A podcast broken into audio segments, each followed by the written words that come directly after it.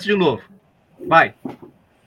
Boa noite, meu nome é Luiz Cláudio. Uma descrição rápida para quem está assistindo. Sou uma pessoa negra, estou usando óculos, um boné, é, barba e bigode aqui. Atrás tem um, uns livros. Estou de camisa branca. E hoje nós vamos ter esse encontro com o professor Carlos Abicail,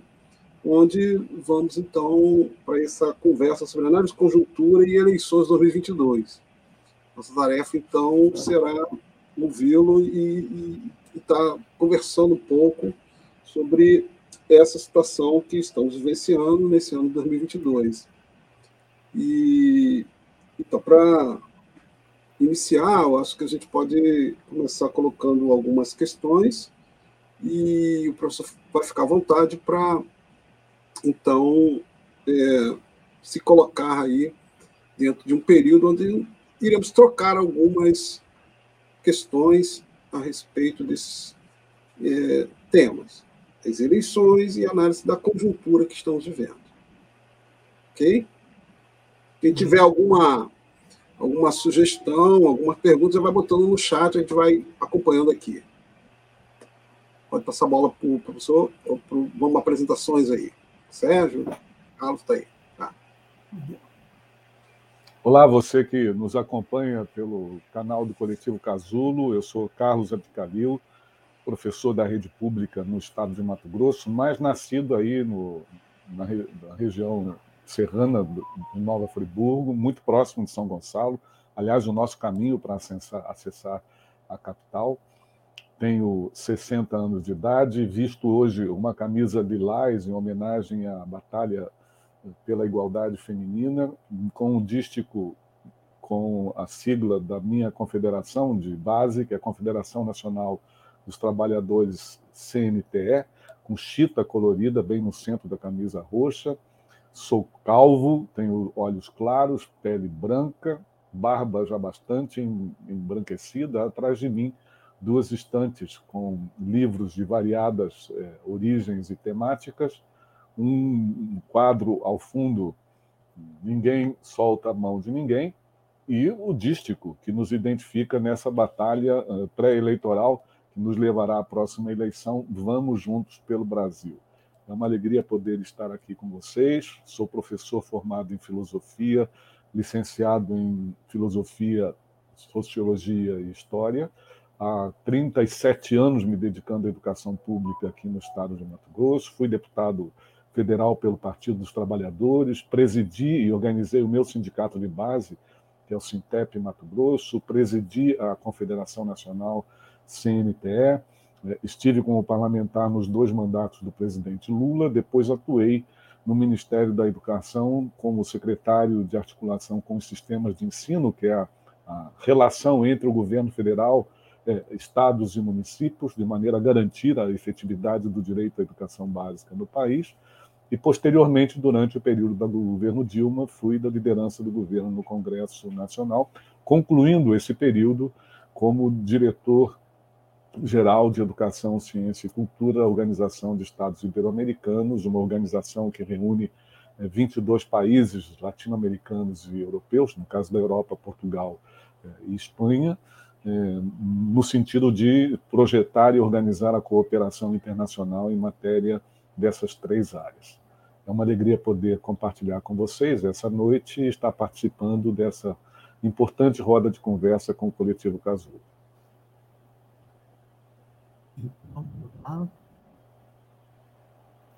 E... A gente agradece, né, desde já, está sendo apresentado aí. A gente gostaria, Carlos, que nesse primeiro momento, né, você pudesse nos contribuir com uma reflexão sobre como que você está vendo essa conjuntura e dentro dessa conjuntura o que representa essas manifestações promovidas pelo governo né, Bolsonaro, como, por exemplo, esse encontro que ele realizou com, com embaixadores, né, para levantar mais suspeições para além daquelas que ele já vem fazendo. Né? Isso é um desespero, realmente? É um desespero, de fato, da parte dele? Ou, de fato, a gente vive uma, uma perspectiva de, de fortalecimento dos golpistas nessa sociedade? Bem, Sérgio, é, é, essa questão ela diz respeito a um assunto muito próximo. É evidente que este assunto muito próximo, ocorrido nesta semana, nestes dias, é, em primeiro lugar, estranha a, a, do ponto de vista de relações diplomáticas internacionais no seu conjunto. É muito estranho que um presidente convoque é, representações é, diplomáticas no seu país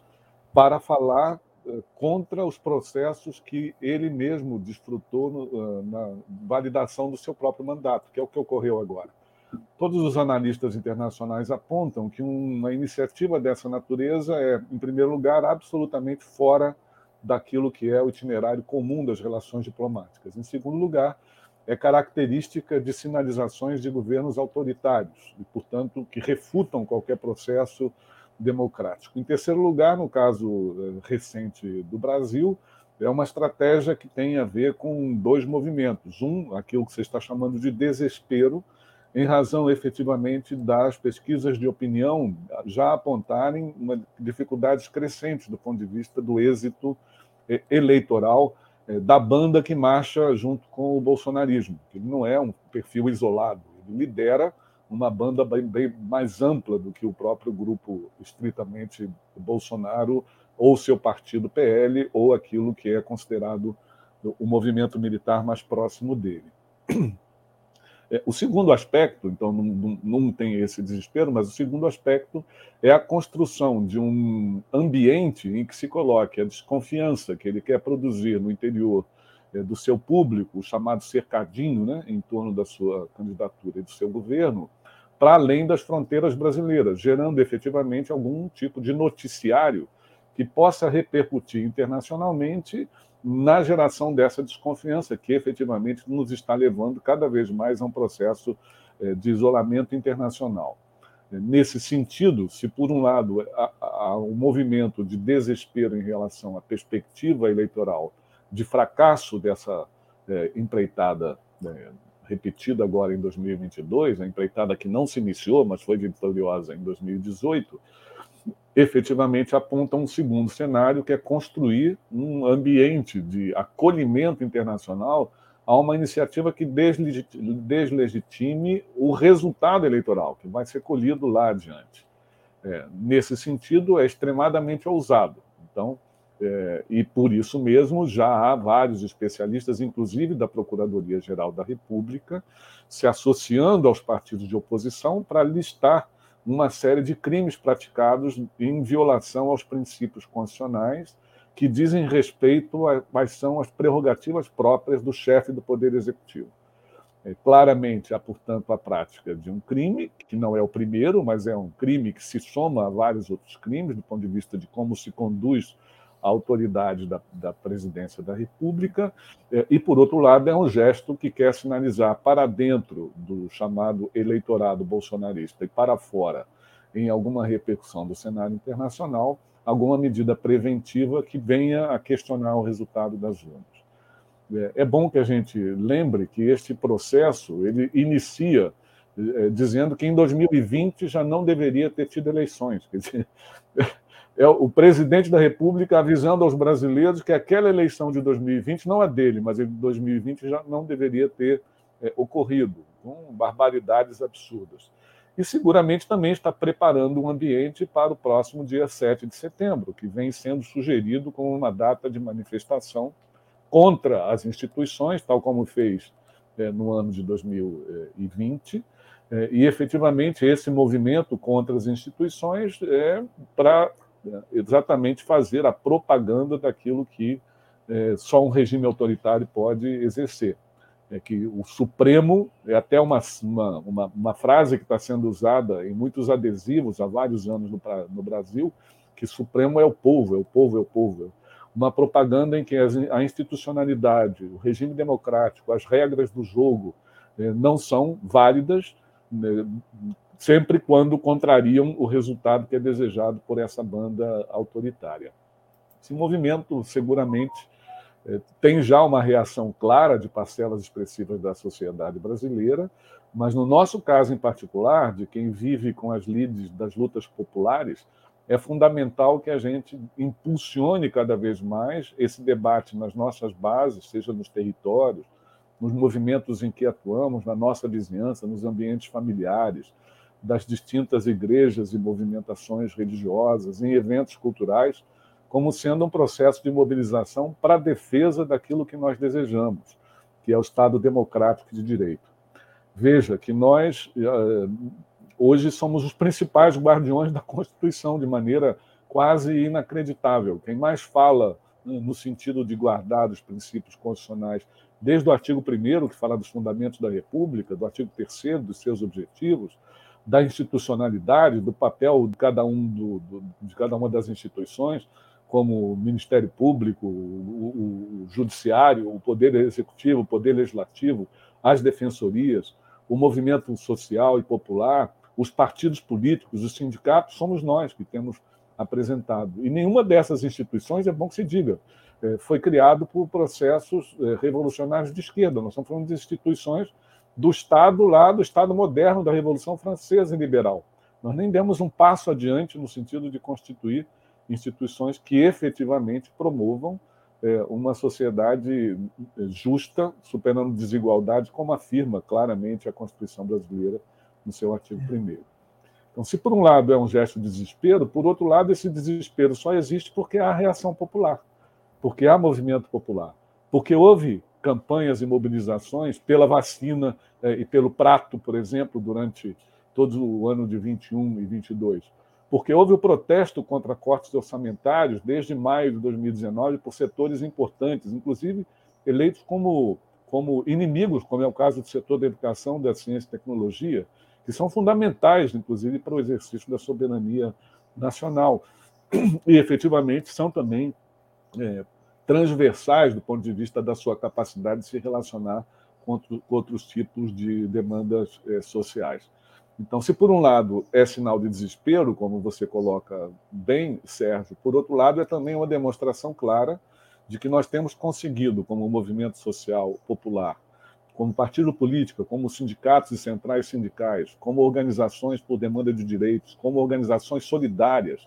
Eu vejo que é um movimento importante vinculado ao Casulo, Casulo que é de é, economia solidária, tão fundamental como foi é, visível nesse processo de travessia da pandemia, na superação de um quadro que efetivamente degradou todas as relações é, entre brasileiros e brasileiras, sejam as relações pessoais e familiares, sejam as relações é, de afetividade, de proximidade, sejam as relações de direito com desmanche, desmanche de direitos trabalhistas e da oferta pública de serviços de qualidade, sejam as ameaças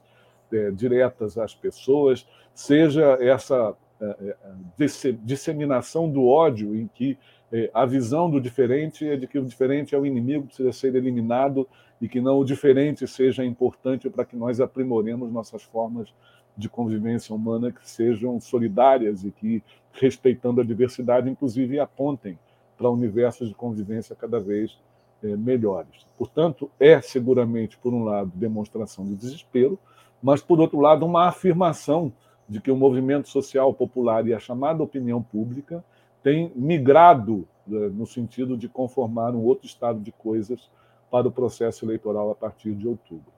Inclusive revertendo uma certa tendência que nós tivemos até o ano, entre o ano de 2014 e de 2020, que é um, era um abandono e um desencanto da política. Aliás, é um, um importante movimento recente agora chamado Encantar a Política,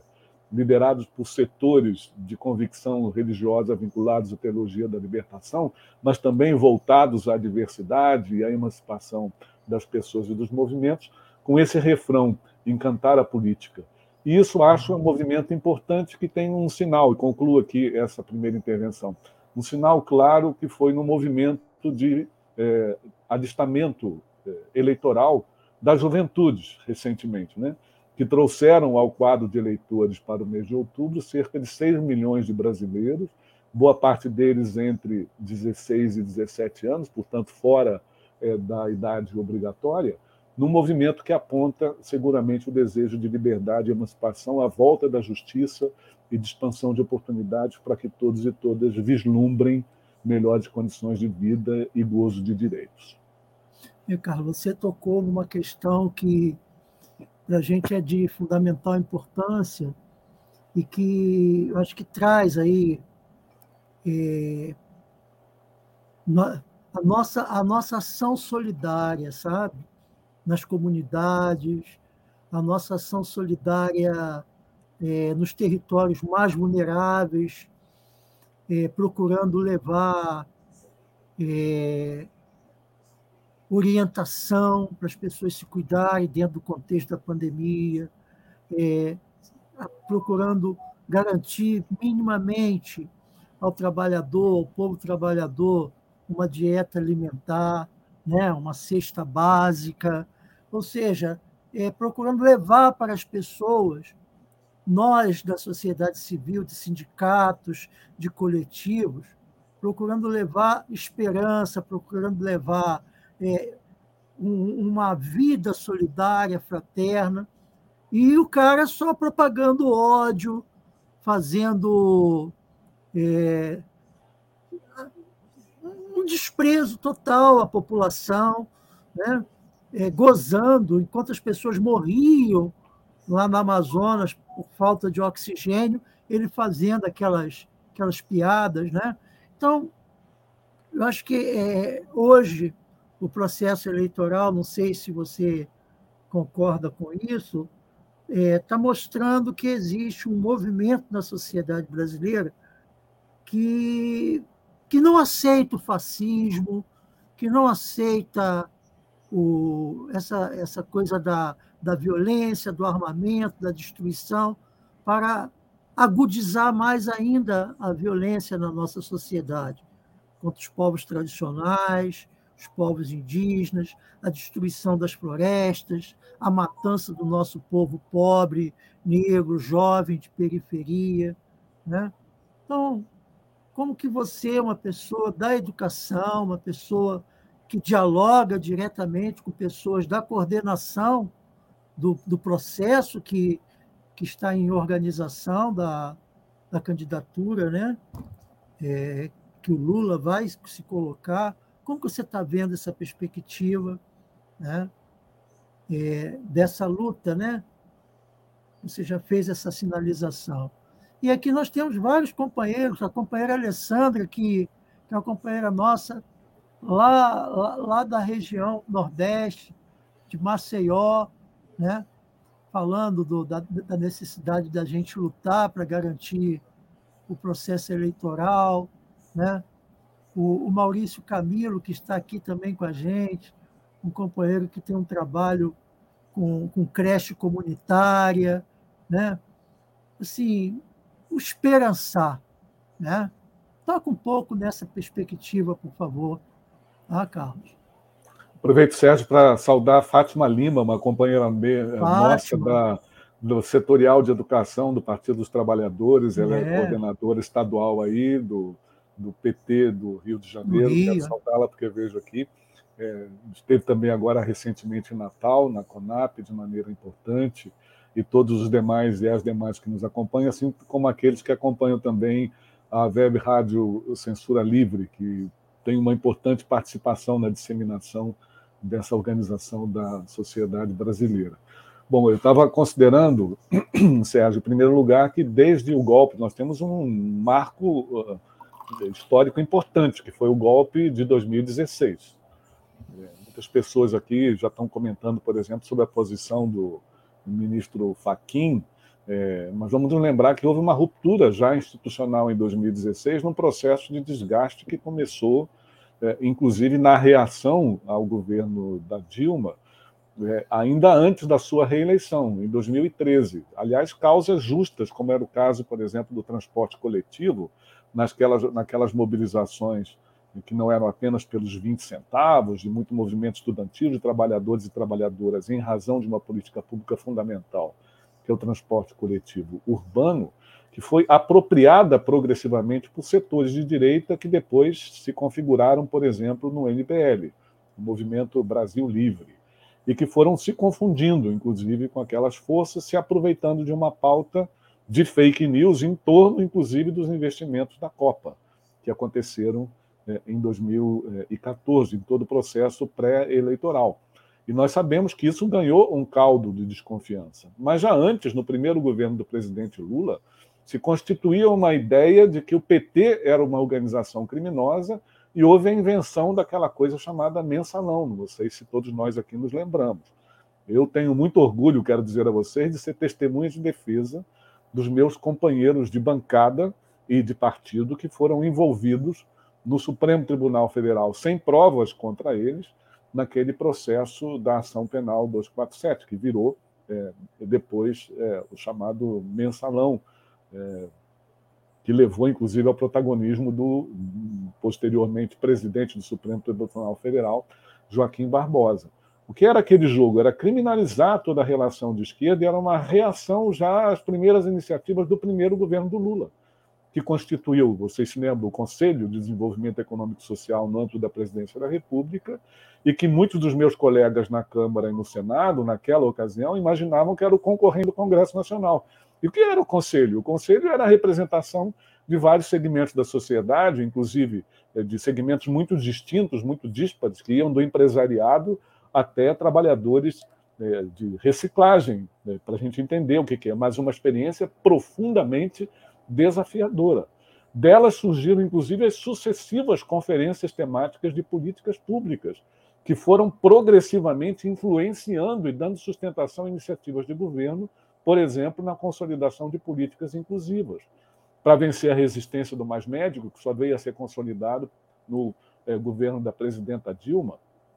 para instituir políticas de habitação popular com a titularidade feminina, para avançar na reforma agrária associada a desenvolvimento sustentável, à agricultura saudável e ao programa de aquisição de alimentos. Portanto, veio toda uma composição de alteração de políticas públicas a partir de oitiva de segmentos sociais e populares que se associavam na pressão sobre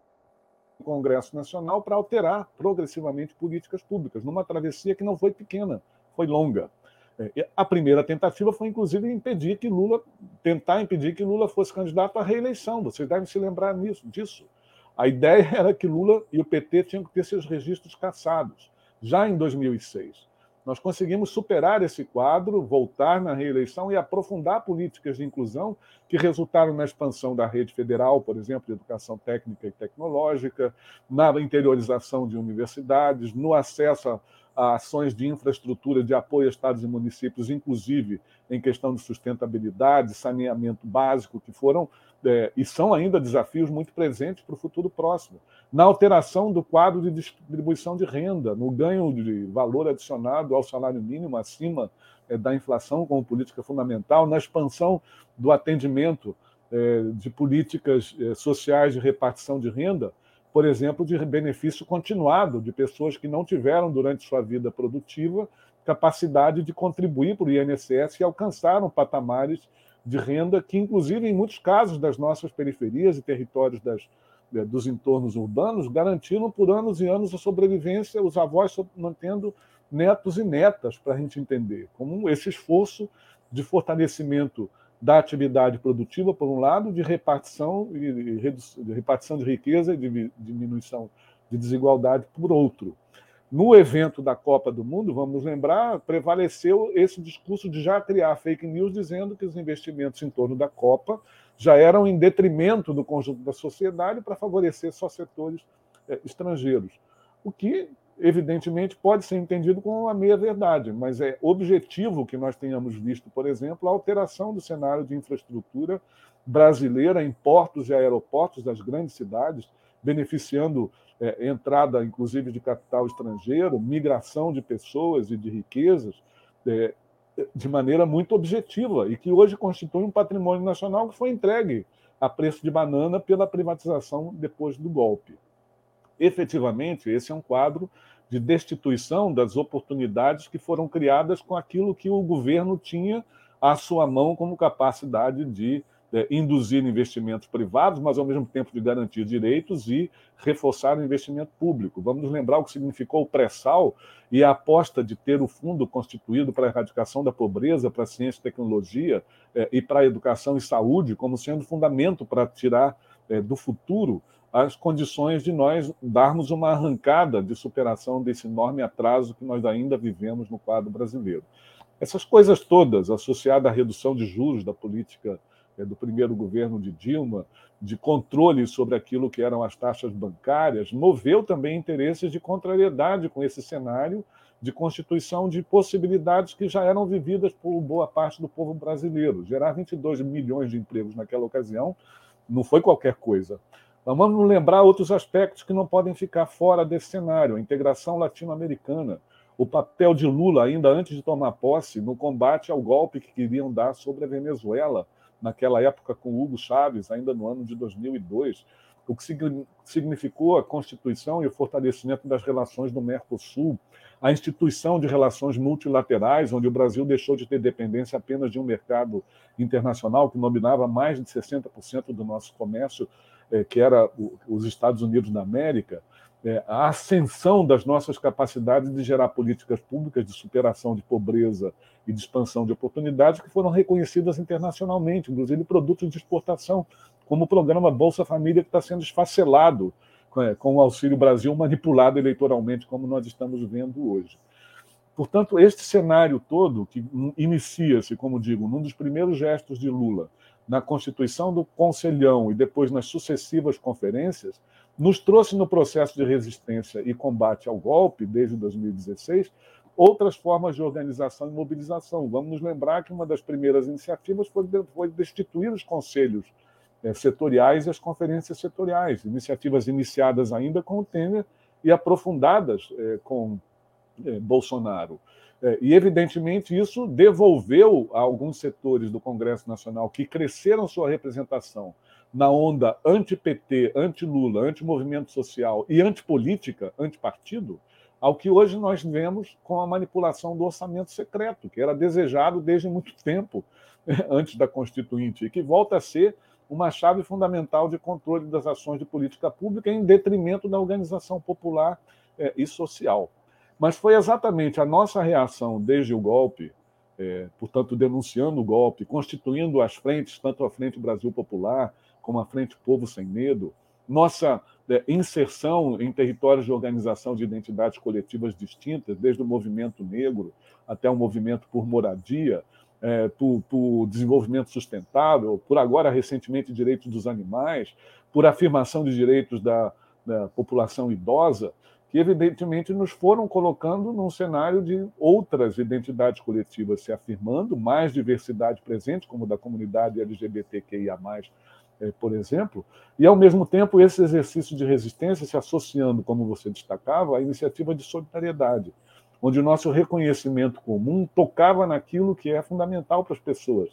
a sua possibilidade de ser, de existir, de continuar vivendo. E aí a fome que retorna eh, ao cenário eh, brasileiro agora, nos últimos três anos, é um desastre total, porque nós demonstramos com clarividência ao planeta inteiro que éramos capazes de superar a fome, somos capazes de superar a fome, sem que isso signifique uma destituição das estruturas produtivas. E mais do que isso, sem que isso significasse um processo de ruptura institucional. Esse desafio é um desafio que foi demonstrado no caso brasileiro e que já estava no segundo governo da presidenta Dilma, sendo inclusive é, um desafio de capacidades é, que, a partir da FAO, se distribuíam em outros continentes. O nosso papel, por exemplo, na superação da fome é, na África era fundamental, associando é, políticas públicas, inclusive a investimentos privados, para nós entendermos aqui que não se tratava, portanto, de uma supressão da propriedade privada ou de um constrangimento à iniciativa privada, bem ao contrário disso, é, para a crítica de muitos, mas para êxito daquilo que objetivava a superação da fome e da desigualdade. Evidentemente que esse processo todo traz uma memória do que nós já conseguimos fazer, ele é enriquecido pelas iniciativas de organizações, organizações populares e coletivos completamente novos, que não se é, contém é, numa espécie de condenação, como se nós estivéssemos condenados ao sofrimento, à desigualdade, à dor, à fome, à miséria, ao desalento, à, à pobreza é, continuada, ou à apartação de espaços de convivência, e, evidentemente, é, essa nova configuração da sociedade civil também canalizou o resgate de uma certa necessidade de termos no processo eleitoral um dos elementos de vazão para nós alterarmos o quadro institucional que vivemos hoje. É fato que em 2016 e 2000, sobretudo 2016 e 2018, vivemos um período de desencanto e para muita gente, inclusive, de absoluta decepção, até vítima de, de um lavajatismo, por exemplo, que foi a disseminação de que toda política era ruim, que nós comandávamos como setor popular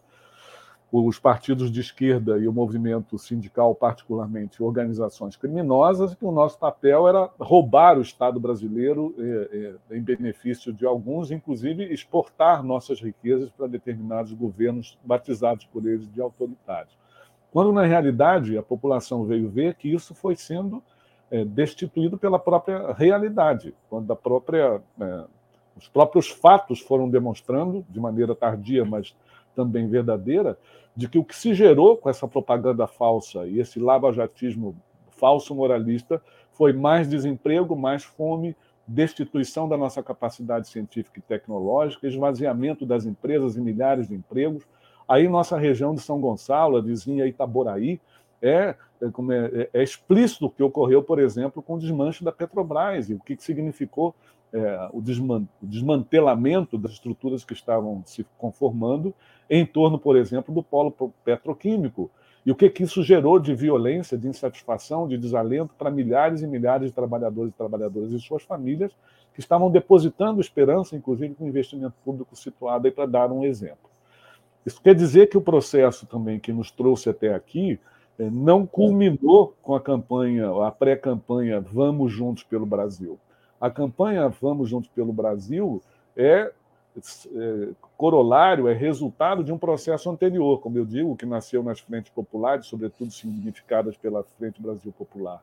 pela Frente Povo Sem Medo, por diversos movimentos e organizações por direitos, e, evidentemente, isso também resultou num processo consistente de resistência que, por exemplo, trouxe é, o auxílio durante a pandemia de 200 reais, como queria Bolsonaro, para 600 reais, na disputa em torno do, do, do, da vacina e da política de segurança sanitária para a população brasileira no seu conjunto, né, na reação aos cortes orçamentários sobre serviços de saúde, no impedimento de aprovar a reforma administrativa, tal como eles querem, que está ainda como esqueleto é, no Congresso Nacional, na denúncia do orçamento secreto, o que, que significa de empoderamento sem qualquer transparência do setor é, chamado centrão da política brasileira, com práticas que, inclusive, vão esvaziando as iniciativas de controle social e fiscal, é, iniciativas essas que têm como fundamento a organização popular e sua é, representação. Então, o que nós colhemos hoje é um processo que, no âmbito do movimento social e popular, ganhou mais diversidade, portanto, nós temos um universo muito mais amplo com o qual dialogar, com os movimentos culturais, os movimentos de emancipação é, de gênero, os movimentos de afirmação das religiosidades distintas, os movimentos que reivindicam a capacidade de ter acesso à educação e saúde de qualidade, os movimentos que querem acesso à renda, emprego e financiamento popular, os movimentos que desenham na solidariedade um gesto que tem o afeto como suporte ainda que esse afeto seja mediado por uma cesta básica, como você mencionou, que conhece as pessoas pelo nome, que defende seus territórios, que denuncia a violência do Estado, no caso da violência praticada, por exemplo, por corpos policiais, contra a população negra, empobrecida e jovem, é, fundamentalmente, como nós vemos, com a denúncia da violência contra a mulher, inclusive institucionalizada nos discursos é, oficiais de autoridades, como no caso do Rio de Janeiro, são visíveis em mais de uma ocasião. Então, uhum. esse processo todo, no âmbito da configuração da campanha que se organiza em torno da chapa Lula-Alckmin, em primeiro lugar, deixa claro que é resultado de uma forte mobilização popular impulsionada por setores populares de esquerda, e, portanto, vinculados a lutas emancipatórias por direitos. E, por outro lado, de uma insatisfação de setores da própria economia nacional, representadas na chapa pela presença eh, do ex-governador Alckmin. Inclusive, trocou de partido, veio para um partido eh, de centro-esquerda, como é o PSB, o Partido Socialista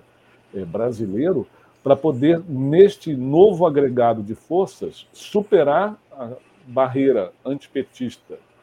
e anti-esquerda que estava desenhada desde, como eu digo, do primeiro governo do presidente Lula, que veio atravessada por veículos poderosos de comunicação social dizendo que o Brasil era um país dividido entre azul e vermelho. Vamos nos lembrar que essa história de bipolaridade não é nova, ela é uma fantasia criada propositadamente em busca de uma terceira via que não se encontra, até porque ela não existe nesse momento. É, e, evidentemente, o gesto hoje sinalizado é o primeiro a ser derrotado a esse modelo de governança que destitui as representações sociais populares, desconhece a sociedade civil organizada, que tem a violência e a exclusão como sendo sua pauta permanente, e que se fundamenta numa propaganda antipartido, anti-organização, é, anti, é, antissocial, é, baseada no suposto mérito e capacidade de força representada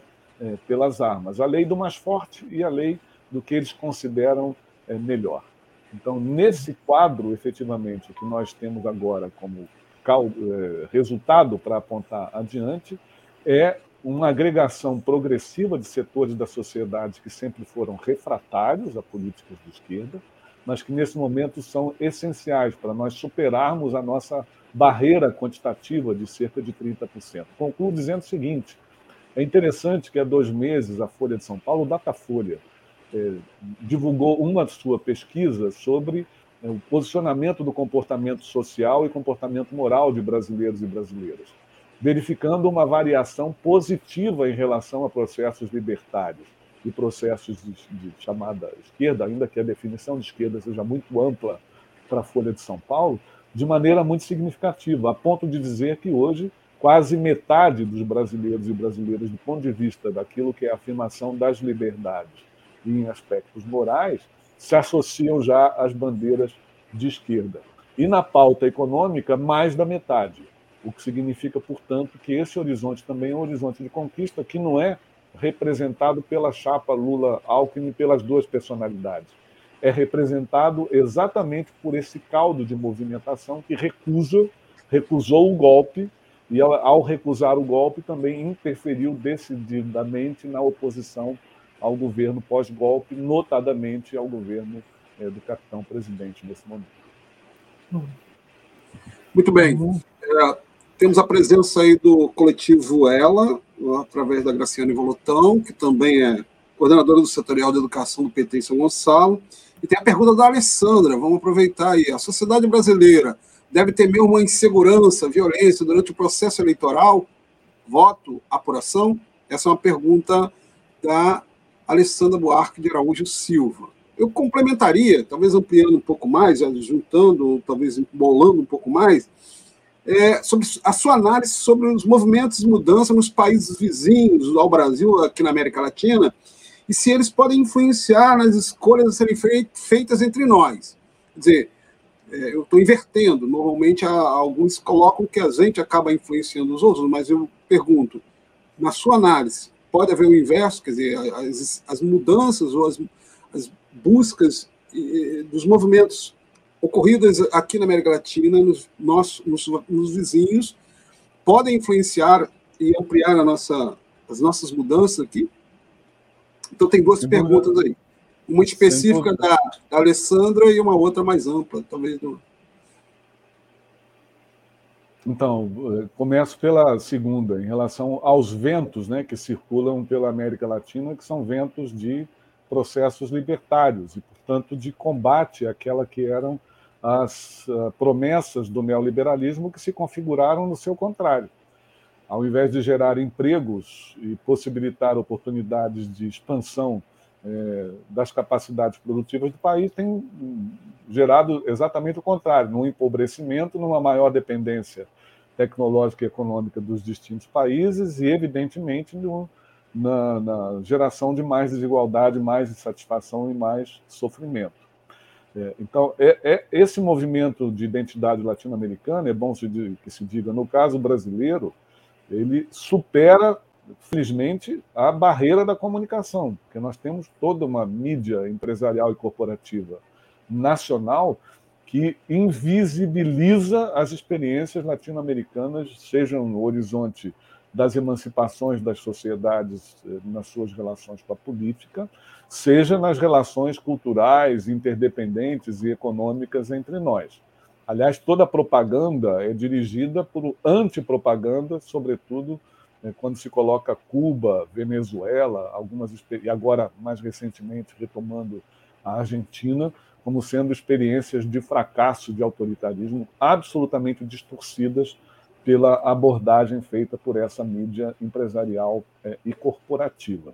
Mas esses ventos migram também por outras fontes, sejam pelos movimentos populares, seja por processos de mídia alternativa, por ferramentas de comunicação que nós estamos descobrindo, como essas aqui hoje, as reuniões é, virtuais que foram disseminadas durante o processo da pandemia e resultaram também num aprendizado de interligação de outras fontes de comunicação e de informação e de vínculo com a luta política e social que dão ares novos. Então, é fato que essa experiência que está sendo retomada é, no Chile, mesmo a votação recente do Peru, a retomada da Bolívia, o que ocorreu agora recentemente é, na Colômbia, é, processos que nós estamos vivenciando de conflitos também com políticas sociais e econômicas da Argentina vão apontando que essas experiências têm demonstrado que há outro caminho a fazer. E ela é fundamentada em dois processos simultâneos. O primeiro, de memória, daquilo que já foi feito por governos democráticos e populares, que respeitam a diversidade, que se pautaram por é, condutas baseadas no pacto é, democrático de cada um desses países que reformaram instituições políticas e de representação, que se fundamentaram em mobilização popular, atos, protestos, greves, eh, manifestações de rua,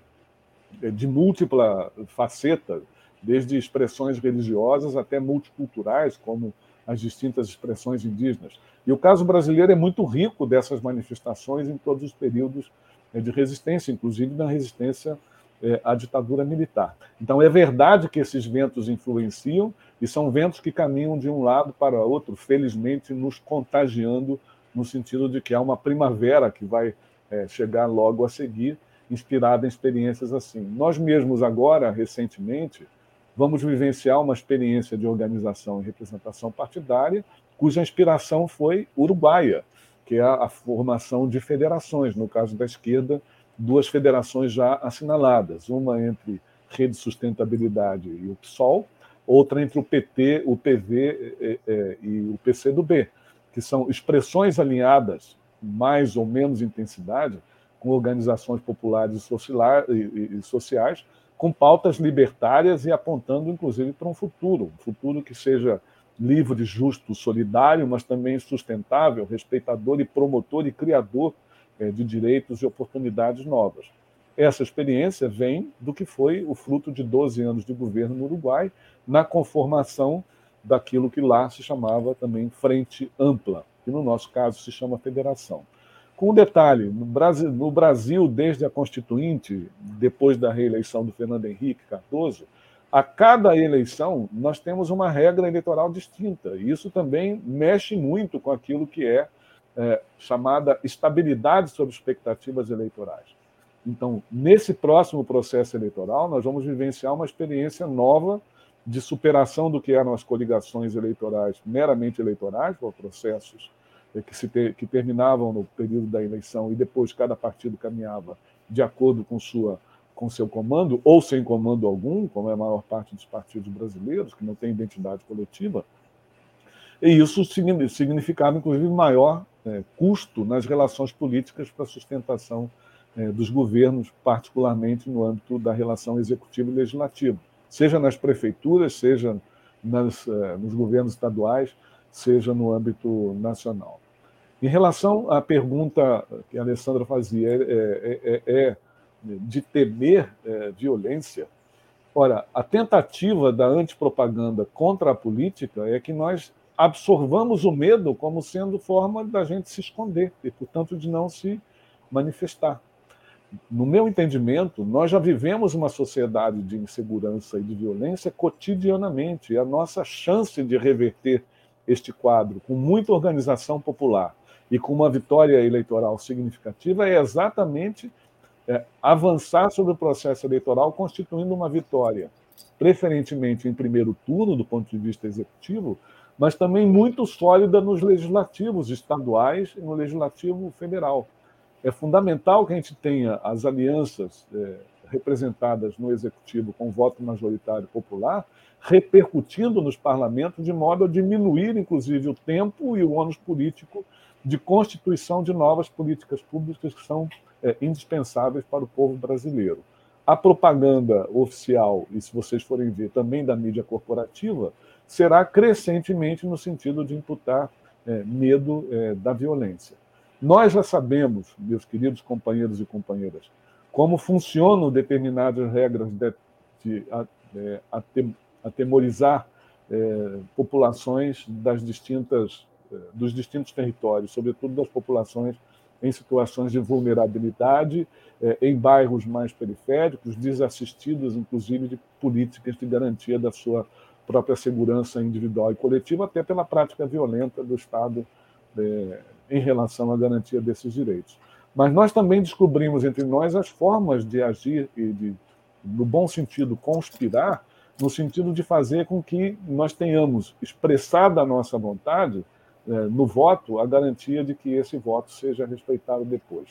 É exatamente esse o principal temor dos nossos adversários que hoje comandam o país de que o voto popular seja essa ferramenta fundamental de expressão do, da reação à violência e contrária ao medo. Um gesto, portanto, de coragem, de coragem libertária. É, será uma disputa fácil? Não será, como não foi anteriormente. Hoje, com é, práticas de violência pessoal, individual, coletiva, direta, inclusive física e armada, distinta de momentos anteriores mas seguramente nós traçaremos entre nós as estratégias de salvaguarda que farão com que essa vontade expressada no voto, hoje já ferida na, nas pesquisas de opinião pública, sejam consolidadas lá adiante. Eu... O Jorge tem aí uma pergunta também. O Jorge coloca, né? Uh, o golpe destruiu a política social, acho que um pouco já foi tratado, mas vamos ampliar os princípios neoliberais se ampliaram nesse período com o apoio do Congresso. Com a campanha de Lula, como a campanha de Lula veio a conquista de um Congresso de esquerda em 2022. Eu acho que dá para juntar com uma outra que está aqui embaixo do, do, do Vinícius. Isso. Abicaio, vemos a grande possibilidade da eleição de Lula. Contudo, isso não significa a derrota de Bolsonaro, mas não o fim do bolsonarismo. Como você vê essa situação? Acho que as duas podem ser tratadas num bloco. É, é, exatamente, não significa a derrota do bolsonarismo, nem que o bolsonarismo tenha sido criado com Bolsonaro. Então, como a gente já fez memória aqui, em primeiro lugar, há um movimento da sociedade brasileira que herda a escravidão como sendo sua estratégia de convivência humana, seu fundamento, né? Com apartação, ainda no modelo colonial de monocultura, de escravidão, de latifúndio, como sendo a base econômica e de controle das relações é, sociais no Brasil. Nós não, não nos desvinculamos dessa trágica história. Nós começamos a sinalizar é, em vários movimentos, mas sobretudo pós-Constituição de 1988, é, iniciativas de reconhecimento da riqueza da diversidade, da promoção da igualdade, do reconhecimento da igualdade formal de direitos, da superação, portanto, de toda forma de discriminação, originária de movimentos de resistência que se repetem ao longo desses 522 anos, fundamentado nessa prática machista, racista, escravocrata, é, portanto, discriminatória, apartadora, onde miséria era parte do jogo, fundamental do jogo, onde a exclusão e o descarte de pessoas não incluídas nas garantias desses privilégios é, não cabiam e que, portanto, o horizonte do direito não era considerado como alguma coisa a ser alcançada por todos é, e por todas. Eleger Lula é um passo fundamental, mas como vários de nós estamos comentando, nós aqui também, é, deste lado da, da live, é fundamental ter essa expressão reconhecida nos parlamentos estaduais é, e no Congresso Nacional. Isso significa um amplo movimento que, felizmente, tem alcançado uma dimensão à esquerda no cenário político nacional, inédita, e isso é muito importante. Quando a gente fala da aliança de sete partidos de centro eh, e de esquerda eh, no horizonte nacional de maneira inédita, isso aponta uma possibilidade mais ampla. A dinâmica da própria federação, como eu apontei aqui, favorece que expressões mais plurais nesse campo da esquerda estejam presentes, ainda que possa significar é, algum tipo de perda de representatividade de algum dos partidos reunidos naquela é, federação específica, mas aproveita uma nova cultura de solidariedade é, e de uh, compromisso programático representado por uma aliança que dura todo o período de governo, não apenas o período é, eleitoral. Põe fim as mazelas do processo, não, porque a direita também está organizada e a propaganda da direita é sempre diversionista, criando fatos ou acontecimentos que desviam do principal. Ontem, o, o, o Lula, no Twitter, fez um, uma intervenção muito honesta, franca e correta, ao dizer que o governo brasileiro, ao chamar a representação diplomática presente no país, ao invés de tratar os problemas que afetam o povo, como fome, desemprego, miséria é, e construção é, de uma superação de desenvolvimento econômico sustentável, chamou para falar contra o processo eleitoral e semear desconfiança contra o próprio povo brasileiro e suas é, instituições. Evidentemente, quando se criam fatos assim, é, se procura desviar o caminho daquilo que é o principal trato. Veja que agora nós acabamos de. O Congresso acaba de aprovar uma emenda constitucional meus queridos, que é, coloca no texto constitucional um estado de emergência que termina em 31 de dezembro, um absurdo total do ponto de vista do que significa ter uma Constituição, mas ao mesmo tempo abrindo espaço para fazer aquilo que é desavergonhadamente a tentativa de compra de voto nos últimos três meses é, entre eleição é, e fim de governo, com data marcada para fechar, para públicos selecionados, e parte desse público é essa parte que está no desalento, no desemprego, na desesperança, mas que também viveu recentemente os gestos de solidariedade vindo de organizações autônomas da sociedade. E que, evidentemente, isso está também presente na memória. Portanto, a disputa concreta é uma disputa que não nos dispensa de estar presentes nas pautas, sejam de celebrações de alegria e de esperança, sejam de protesto eh, e de denúncia do sofrimento é, e da dureza da dor, é, continuadamente, sem perder esse vínculo até depois da eleição. E por isso, uma das estratégias fundamentais tem sido a constituição de comitês populares de luta com distintos coletivos, com as formas organizativas mais variadas possíveis, que lidem pelo menos com três ferramentas principais. A primeira delas, o combate às notícias falsas, que correm à solta velozmente nos veículos de redes sociais, é, que são quase invisíveis para a maioria de nós. É, o segundo, então, além do combate, o segundo é a discussão de problemas próprios da sua territorialidade, da sua comunidade e de identidade dessas suas, desses seus problemas com perspectivas de solução, com apontamentos de solução. Uma das ferramentas importantes, portanto, dos comitês populares de luta é essa proximidade com o tema concreto. E o terceiro é a discussão de programas e plataformas de governo, que efetivamente terão um ponto de sistematização, que é no registro da candidatura, dentro de duas ou três semanas, das candidaturas distintas, mas, por outro lado, terão que ter segmento no debate que posteriormente virá, com o resultado colhido das assembleias legislativas eh, e do Congresso Nacional, no sentido de que essas mesmas organizações populares esses mesmos comitês de luta, essas mesmas formas de organização coletiva, sejam as tradicionais de sindicatos, associações, cooperativas, movimentos populares estrito, estrito senso, sejam coletivos como este nosso aqui, o coletivo Casulo, tenham oportunidades também de interferir sobre o processo posterior. Isso seguramente significará a retomada, se nós ganharmos as eleições, do Conselho de Desenvolvimento Econômico e Social num formato mais amplo e mais diverso, ainda com representações mais distintas do que nós já tínhamos nos quatro governos é, que tivemos ao longo de 14 anos, e, ao mesmo tempo, apontando para interferir sobre o Congresso Nacional naquilo que diz respeito às políticas públicas de revogação das medidas autoritárias e restritivas de direitos e de ampliação e constituição de direitos novos. Essa tarefa não é pequena, mas ela também não dispensa, não dispensa a nossa iniciativa. E é bom que a gente tenha bastante claro: só chegamos aqui com a perspectiva eleitoral de vitória porque nós não estivemos parados, nós não nos sentimos trancados diante de uma condenação de fato pós-golpe. Nós tivemos iniciativa, nós tivemos proposição, nós tivemos voz, nós tivemos protesto, nós tivemos capacidade organizativa e política, nós tivemos sensibilidade para apontar é, uma outra sociedade possível. E esse lugar do possível é o lugar que nos desafia permanentemente e dá razão de todos os dias a gente dizer tem mais um dia para vencer, tem mais uma luta para ganhar, tem mais um direito para a gente criar e conformar. Isso aí. Olha, dentro do nosso combinado aqui, de uma hora, né? Nós estamos aqui indo para o nosso encerramento. E em nome do coletivo Casulo, em nome dos companheiros que estão aqui com a gente, né, se manifestando, é, o coletivo Ela, Fátima, pessoas do setorial, gente lá de Cachoeira de Macacu, companheiros lá de Maceió, né? Ou seja, é, agradecemos muito, muito mesmo, Carlos.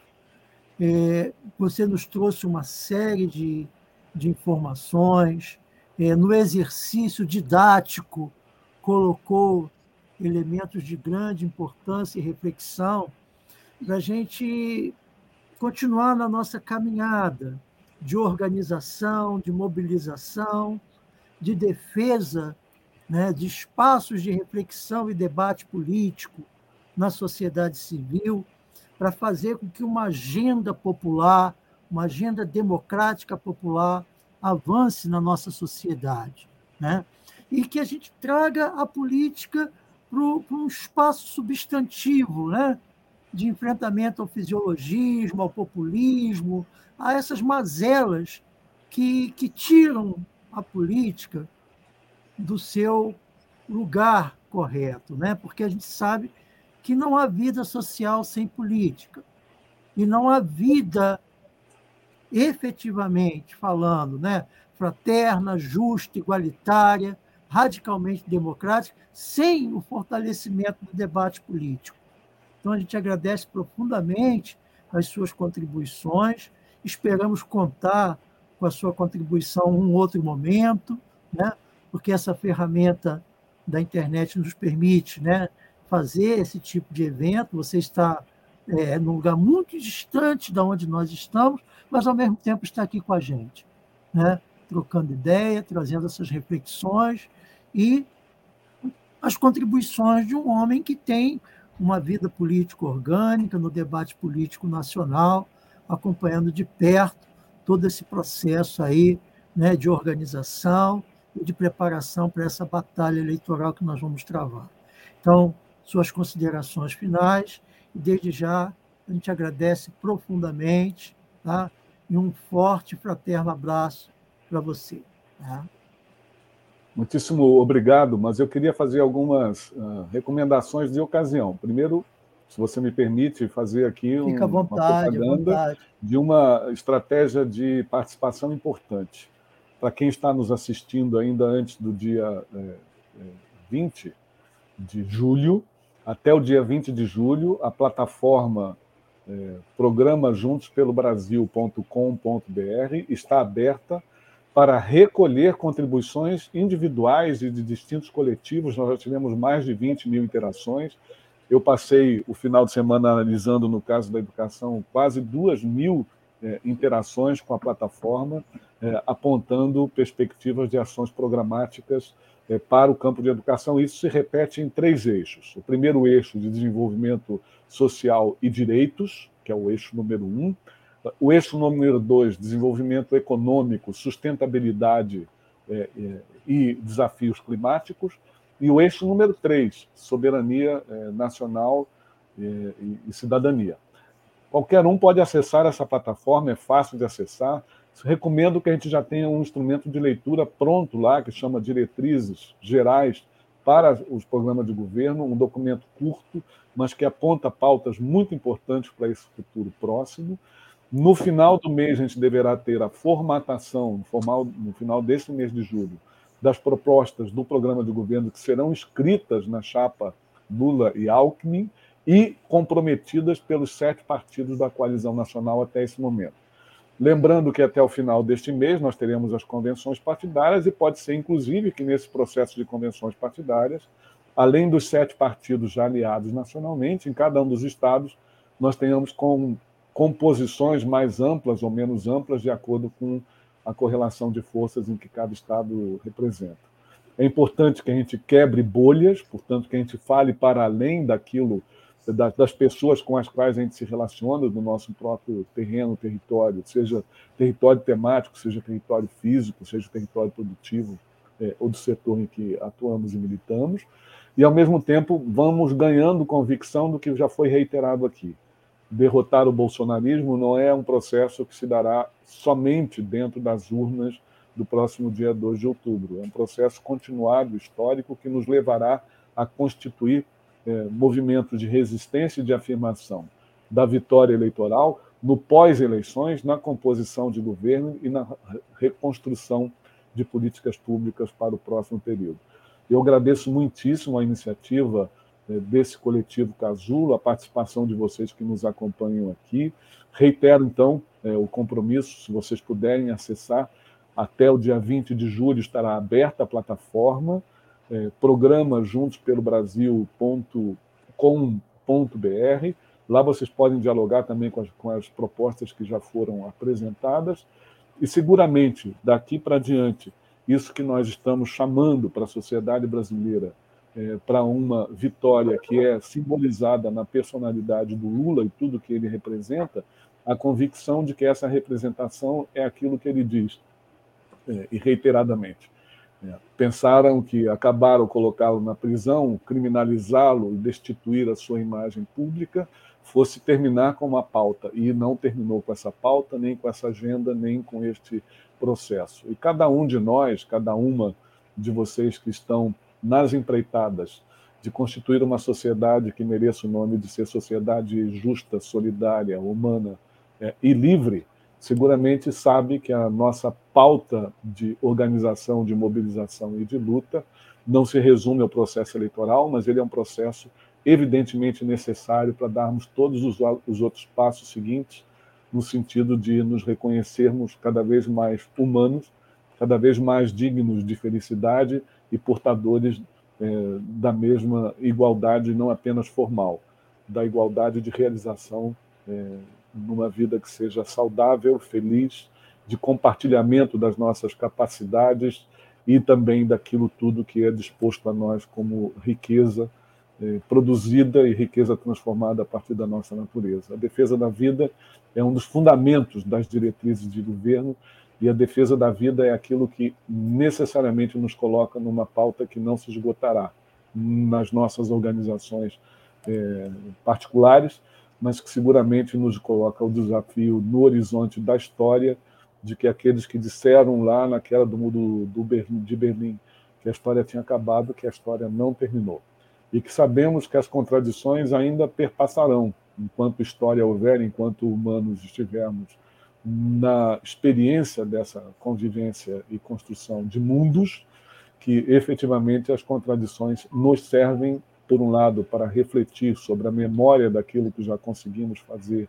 as razões que, que, e relações de força que atuaram para que o desfecho fosse tal, mas ao mesmo tempo o reconhecimento das novas relações de força, de força dos novos desejos, das novas aspirações, dos novos direitos que nós desejamos construir numa superação de síntese que seguramente gerará outras demandas de é, maior é, felicidade para o futuro próximo. Um grandíssimo abraço. Desejo que nós todos estejamos absolutamente seguros de que somos imprescindíveis neste processo e que o nosso papel vai muito além do alistamento eleitoral, da filiação partidária, da participação no movimento ou no coletivo específico.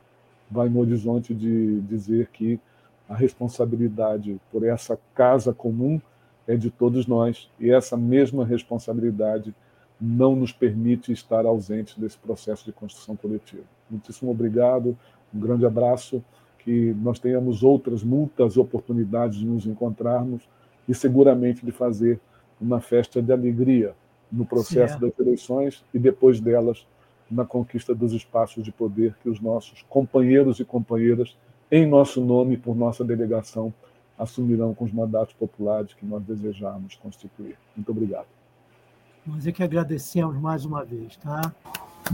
Obrigado. Obrigado, professor. Obrigado, pessoal. Muito obrigado a todos que nos assistiram, que estão aqui conosco, contribuindo. Vamos firme na luta. Fora Bolsonaro.